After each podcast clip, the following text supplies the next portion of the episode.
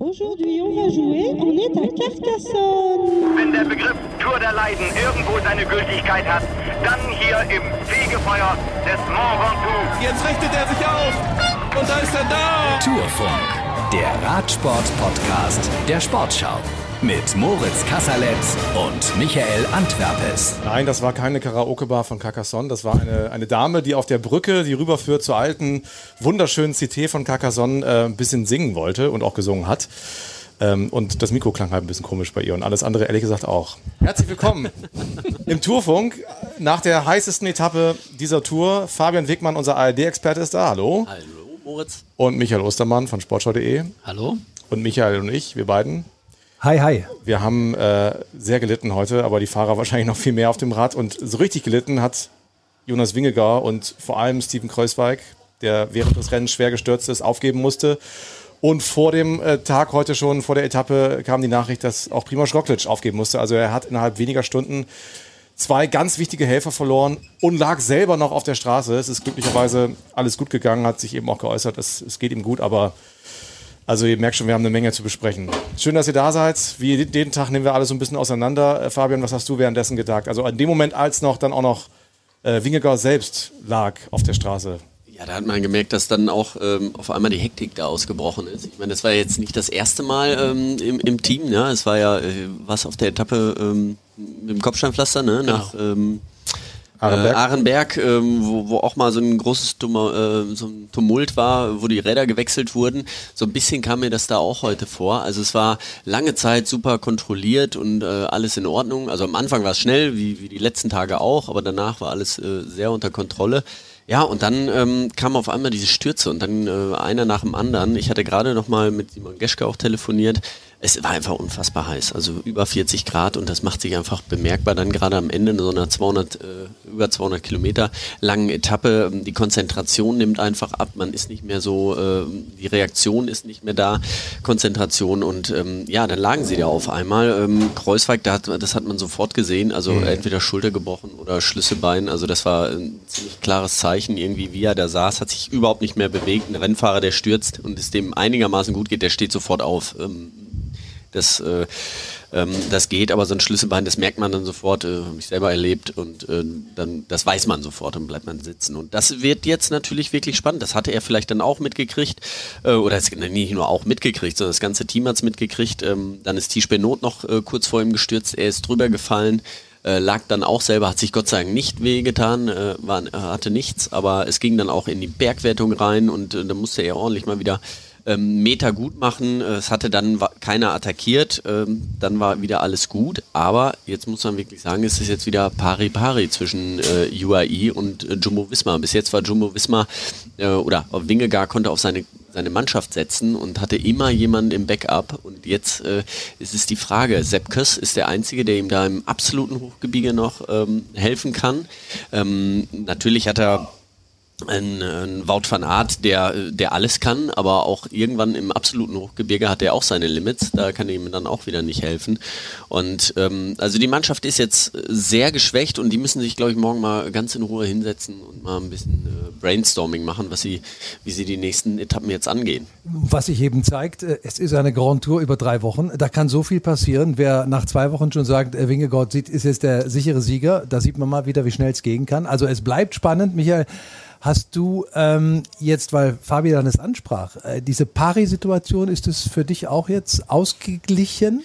Ja, das ist, äh, das ist so. Also ähm, Jumbo hat hier ganz klar das stärkste Team am Start gehabt und zwei der wichtigsten Helfer in den ersten beiden Wochen, ähm, gerade in den Alpen, äh, sind jetzt weg. Das heißt, für die Pyrenäen, äh, Wingegaard und auch das ganze Team muss sich anders aufstellen.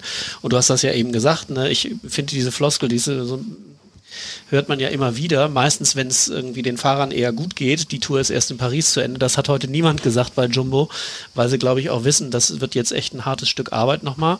Und Tadej Pogacar, der sich natürlich nicht gefreut hat, ähm, äh, sondern gesagt hat, so will man natürlich nicht, dass die Konkurrenten aussteigen. Aber auch bei uns sind zwei Leute wegen Corona ähm, raus und äh, das hat die Mannschaft geschwächt. Das sind Sachen, die man eben nicht beeinflussen kann.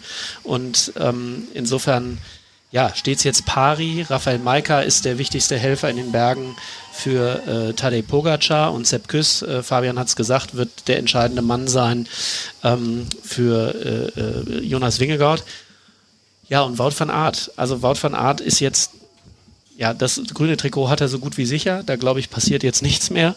Und äh, der wird jetzt ganz, ganz wichtig, die zentrale Figur, glaube ich, äh, um den Toursieg für Jonas Wingegaard nach Hause zu bringen. Wir haben eben am Bus mit Christian Niermann gesprochen, dem sportlichen Leiter von Jumbo Visma. Ja, scheint, äh, scheint nicht äh, unser Tag gewesen zu sein, auf jeden Fall. Und äh, sehr, sehr schlecht, sehr, sehr schade. Aber äh, auch das ist leider die Tour. erst äh, Primos, der nicht mehr startet, dann Steven, der, der fällt, äh, war direkt klar, der kann nicht weiterfahren. Und dann drei Kilometer weiter liegt das gelbe Trikot auf der Nase mit noch einem Teamkollegen. Und ja, nicht schön, aber so ist das Leben. Und wir müssen jetzt am Ruhetag unsere Wunden lecken und dann gucken wir weiter. Zum einen hoffe ich erstmal, dass Jonas nicht zu schwer äh, gestürzt ist. Ich habe ihn noch nicht gesprochen, aber er sah ganz gut aus. Und äh, ja, da müssen wir gucken. Es wird natürlich nicht einfacher mit zwei Leuten weniger, aber äh, wir werden nicht, nicht zwei Leute äh, nach dem Ruhetag wieder dabei haben extra. Also müssen wir uns darauf einstellen, dass wir es zu sechs weitermachen müssen und äh, äh werden uns einen Plan für zurechtlegen. Fabian, was glaubst du, für wen oder bei wem wiegt der Ausfall von zwei wichtigen Helfern schwerer? Bei Pogacar oder bei Wingegaard? Ja, ich, ich, ich glaube so ein bisschen bei Wingegar, weil ähm, er hat, ähm, er war noch nicht in dieser Situation. Pogacar hat jetzt schon zweimal das Trikot oder im ersten Jahr war es ja im Grunde genommen, hat es nie verteidigt, sondern erst am letzten Tag geholt oder vorletzten Tag. Dann mussten sie es nie verteidigen, auch nicht als Team. Aber letztes Jahr hat er es dann bravourös gemacht und äh, er ist dem, hat dem Druck standgehalten und ähm, wir haben es ja auch gesehen, wie er standhält. Er attackiert jetzt wieder, ihm geht es wieder gut und äh, er ist sehr selbstbewusst, immer noch. Ähm, und ob das bei Wingegar so ist, äh, wird sich jetzt erstmal zeigen. Ähm, also ich sehe es für ihn auf jeden Fall als schwieriger an, aber ähm, eigentlich muss er sich nur an einen Fahrer orientieren. Und das ist Pogacar. Ähm, der Rest ist im Kuss, ist immer noch da, ist immer noch stark. Ähm, Van, äh, Van Aert ist auch da. Ähm, also die anderen die sind immer noch stark, äh, sie können ihn immer noch unterstützen, aber es liegt jetzt an ihm. Er hat nicht mehr diese, ja, ihm fehlen einfach zwei Fahrer. Zwei der wichtigsten Fahrer fehlen und äh, wir müssen gucken, was, wie, er sich, wie er das ausbügeln kann. Ja.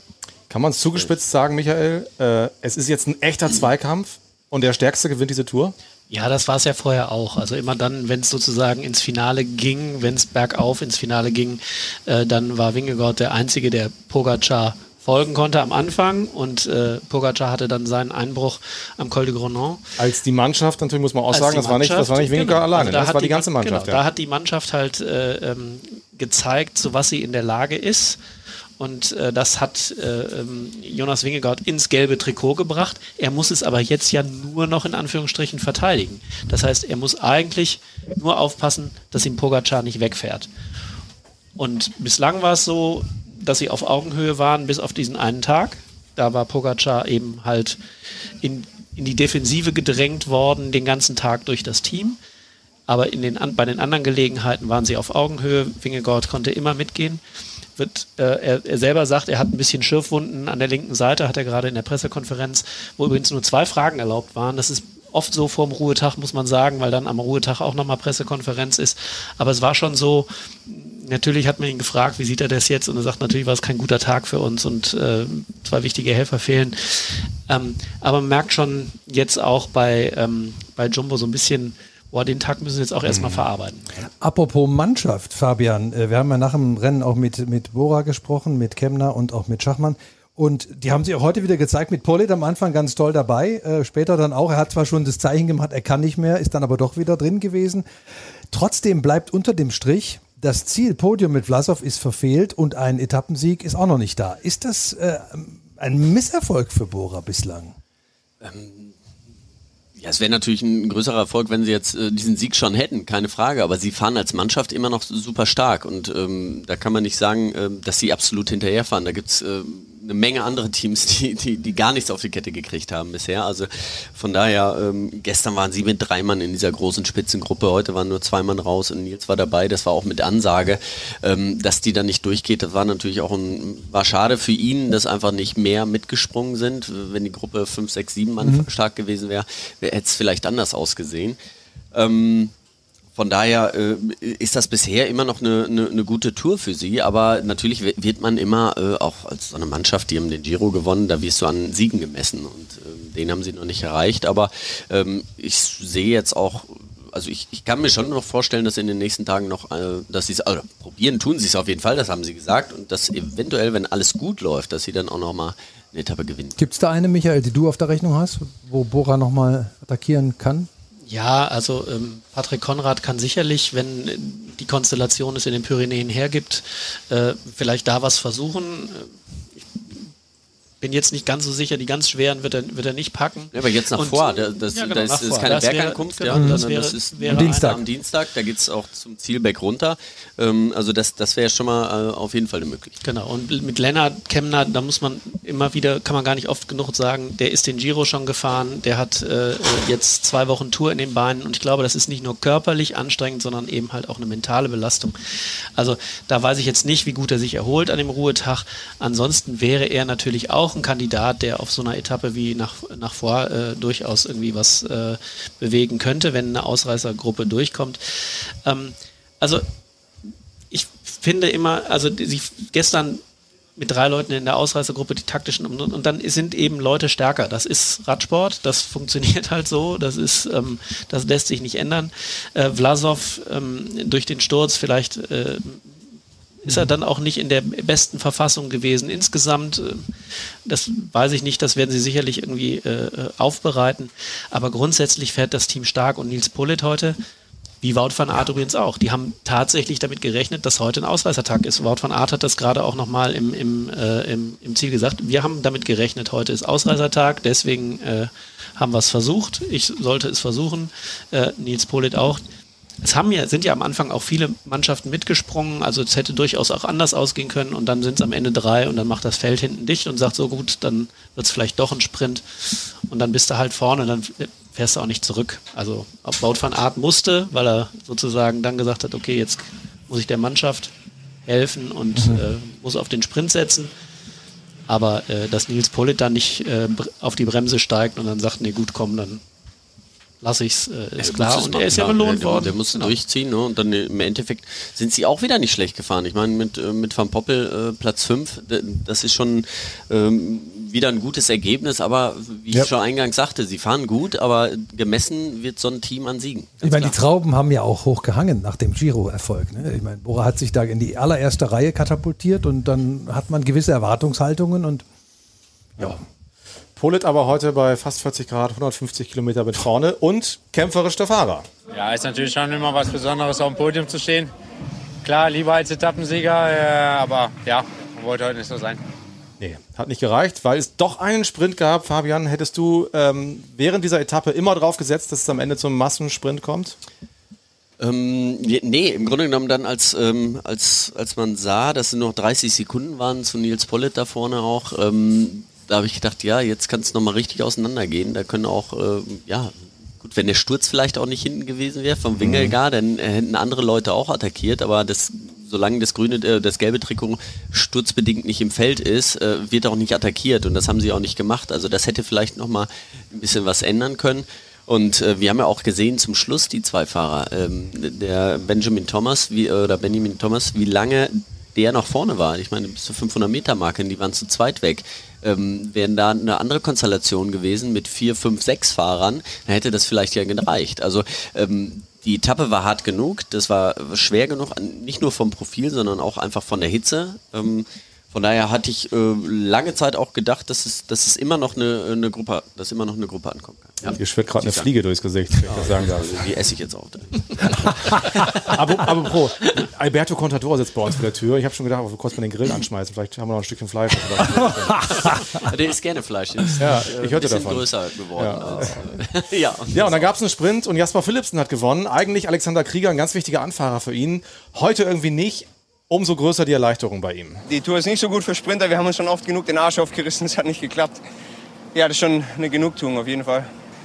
Bei, bei, mir ist gerade noch emotional ein bisschen schwierig, weil ich habe meinen Job heute nicht ganz so gut gemacht wie die letzten Tage. Deswegen dachte ich, hatte schon ein bisschen Schiss, weil ich es verkackt habe. Wenn es nicht geklappt hätte, dann hätte ich heute, glaube ich, viel Verantwortung auf, mein, auf meine Kappe schreiben müssen. Alexander Krieger ist so einer dieser eher unauffälligen Helfer, aber die eine ganz wichtige Rolle spielen. Ne? Und übrigens ein sehr guter, angenehmer Typ, finde ich so. Also ich hatte ihn jetzt vor dieser Tour auch nicht gekannt. Also wir kennen uns jetzt auch nicht, aber ich habe jetzt mehrfach mit ihm so gesprochen und ähm, eine sehr positive Erscheinung, finde ich. Ja, absolut. Da stimme ich dir absolut zu. Das ist ein ganz netter Kerl. Ich habe auch jetzt ein paar Mal äh, mit ihm gesprochen, kannte ihn vorher auch nicht näher und ähm, hoffe, dass wir ihn morgen zu einem längeren Interview treffen. Ähm, das werden wir heute Abend mit ihm versuchen zu vereinbaren und dann für sportschau.de und auch für die Sendung äh, im, in der ARD äh, aufbereiten, weil seine Geschichte mit 31 die erste Tour zu fahren ist natürlich auch eine besondere und da wollen wir mal ein bisschen hören. Ja. Fabian. Wie es ihm so ergangen ist in den ersten zwei Wochen. Ruhetag morgen, wie viel Kilometer macht der geneigte Radprofi an dem Tag? Ja, das ist äh, recht unterschiedlich. Also ähm, ich, ich habe es immer möglichst kurz gehalten, also eine Stunde, vielleicht anderthalb gefahren. Es gibt auch welche, die fahren zwei, zweieinhalb, aber bei diesen Temperaturen äh, werden es alle ein bisschen geringer halten. Also normal fährt man halt los, äh, als Team setzt sich irgendwo, macht halt, setzt sich ins Café und probiert einfach so ein bisschen Gelassenheit wieder rein zu, äh, reinzubekommen. Ähm, fährt auf jeden Fall zusammen los, damit man auch als Team was macht und danach geht man äh, ins Hotel und mhm dann macht jeder, was er will. Der eine will vielleicht äh, quatschen, geht zu den Mechanikern oder zum Teamkollegen, der andere sagt, äh, boah, ich brauche jetzt erstmal nach den, nach der Woche in Alben ähm, von dieser ganzen Schreierei der Alp d'Huez hoch und so brauche ich erstmal meine Ruhe und äh, setze sich so irgendwo alleine hin, ähm, liest ein Buch. Nur ähm, bei den Temperaturen ist es ja jetzt gerade ziemlich schwierig, sich draußen aufzuhalten. Also ich glaube, sie werden viel drin diesmal sein. Was hast du gemacht? Viel geschlafen. Schlaf. Ja. ja, und wenig gefahren. Also ich bin, war immer derjenige, der gesagt hat, je mehr Ruhe, desto besser. Und ähm, aber ich habe äh, hab immer, immer geredet. Ach, auch im Schlaf. Bin ich auch Guck mal an. Das kann ich mir jetzt gar nicht vorstellen.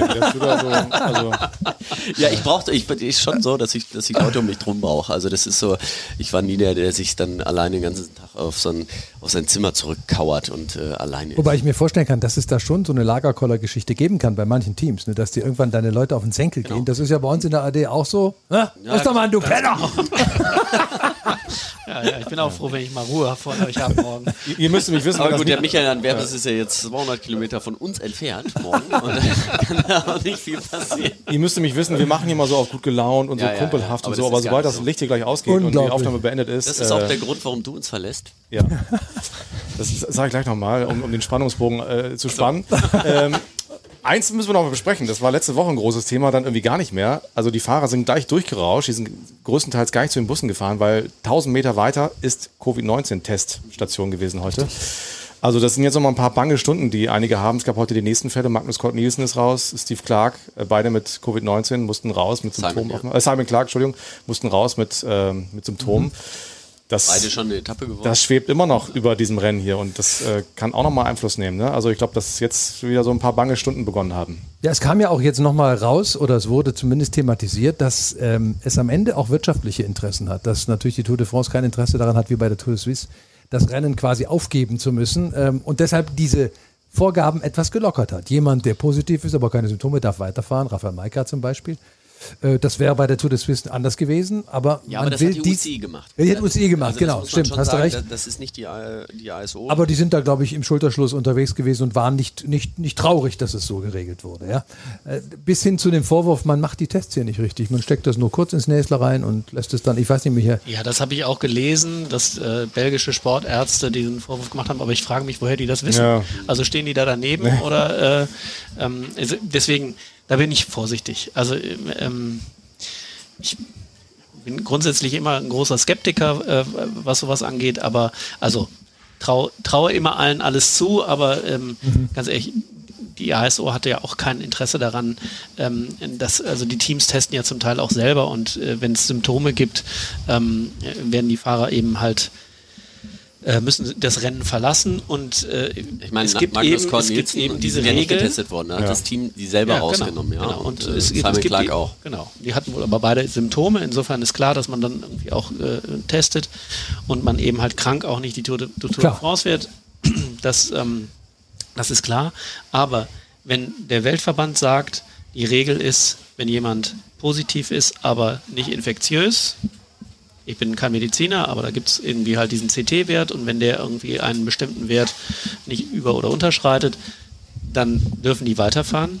Und das ist mit Medizinern abgesprochen. Genau. Also Da gibt es ja, da gibt's ja mehrere Leute. Ich, ich würde jetzt nicht vermuten, dass die hier alle, obwohl der Radsport hat hier eine lange Geschichte, auch mit anderen Geschichten. Das ist eher die pragmatische äh, Sicht. Grüße an Dinge, Contador ne? hier vor der Tür. Nee, das muss man pragmatisch wahrscheinlich äh, wirklich so sehen. Und wenn du krank bist, dann kannst du auch die Berge da nicht mehr hochfahren. Da wird jedes Team von selber sagen, komm her, ist gut jetzt gewesen. Oder der Fahrer wird doch selber sagen. Nee, und auf der anderen Seite muss man auch sagen, also wenn, äh, wenn das bei uns jemand, wenn bei uns jemand Symptome hat, dann wird er von den anderen getrennt. Aber wir können ja positiv sein, haben wir jetzt gelernt mit dieser neuen Variante oder der letzten Variante, ohne es zu merken, weil wir keine Symptome haben. Wer weiß, wie viele Leute hier rumrennen Ja. Und es haben und die werden auch nicht ausgeschlossen, weil wir ja gar nicht testen. genau, weil wir ja gar nicht testen. Also wir testen ja auch nur, wenn wir den Ja. Verdacht haben, uns hat's erwischt, also wenn wir krank sind. Und ähm, ja, im Sport gelten immer noch ein bisschen auch besondere Regeln dann, aber ja, so ein bisschen weit Normalit- Normalität. Ja, die Pandemie ist noch nicht vorbei, weiß ich alles, aber wir gehen halt irgendwie aus dieser Pandemie scheinbar langsam raus. Also irgendwann ist die dann vielleicht auch tatsächlich überstanden, hoffen wir das Beste. Und das sind alles kleine Schritte in diese Richtung. Ja. Wir schließen mit einer guten und einer schlechten Nachricht. Ich könnt euch jetzt aussuchen, was die gute und was die schlechte ist. Ich verlasse euch, bleibe dem, bleibe dem Tourfunk aber erhalten. Aus privaten Gründen reise ich heute ab, also oder morgen vielmehr. Äh, aber ich mache weiter nächste Woche. Melde mich dann aus, aus der Heimat. Ne? Guter Mann. trotzdem. Darf man denn sagen, warum? Das sind private Ja. Gründe, aber durchaus erfreuliche. Ja, genau. So. Kann sich jeder, Formulieren. Sein Teil, kann Ja. sich jeder seinen Teil denken. Genau. Ja, ähm, hat mir viel Spaß gemacht bis hierhin, aber wir machen ja wie gesagt weiter und Klar. ähm, wir sehen uns aber leider nicht mehr dabei. Was Ja. sehr bedauerlich Wir ist. hören uns. Wir hören uns aber. Kommt und zwar am Dienstag Hause. wieder, morgen Genau. ist Ruhetag, ähm, auch für uns und für euch. Also wir arbeiten, habe ich letzte Woche schon gesagt, ja trotzdem. Wir, du willst zu Alexander Krieger. Wir sind mit äh, Fahrern verabredet, um Interviews zu führen. Also wir legen jetzt nicht, auch wenn wir in der Nähe, nicht mehr des Genfer Sees sind jetzt, sondern in der Nähe des Ich Mittelmeers. übrigens ein äh, Interview mit Radio Bremen. Fegesack. Ja, mit Radio Bremen, äh, Ja. Sportplatz wahrscheinlich, ne? Ja, Werde ich morgen erfahren. ja. Also auch da viel Spaß, viele Grüße. Schön. Mach ich. Ja. Also macht's gut. Bis Dienstag. Bis dann. Tschüss. Vielen Dank. Tschüss. Ciao, ciao und gute Reise, Moritz. Ja, danke sehr. Wenn der Begriff Tour der Leiden irgendwo seine Gültigkeit hat, dann hier im Fegefeuer des Mont Ventoux. Jetzt richtet er sich auf. Und da ist er da. Tourfunk, der Radsport-Podcast der Sportschau. Mit Moritz Kasserletz und Michael Antwerpes.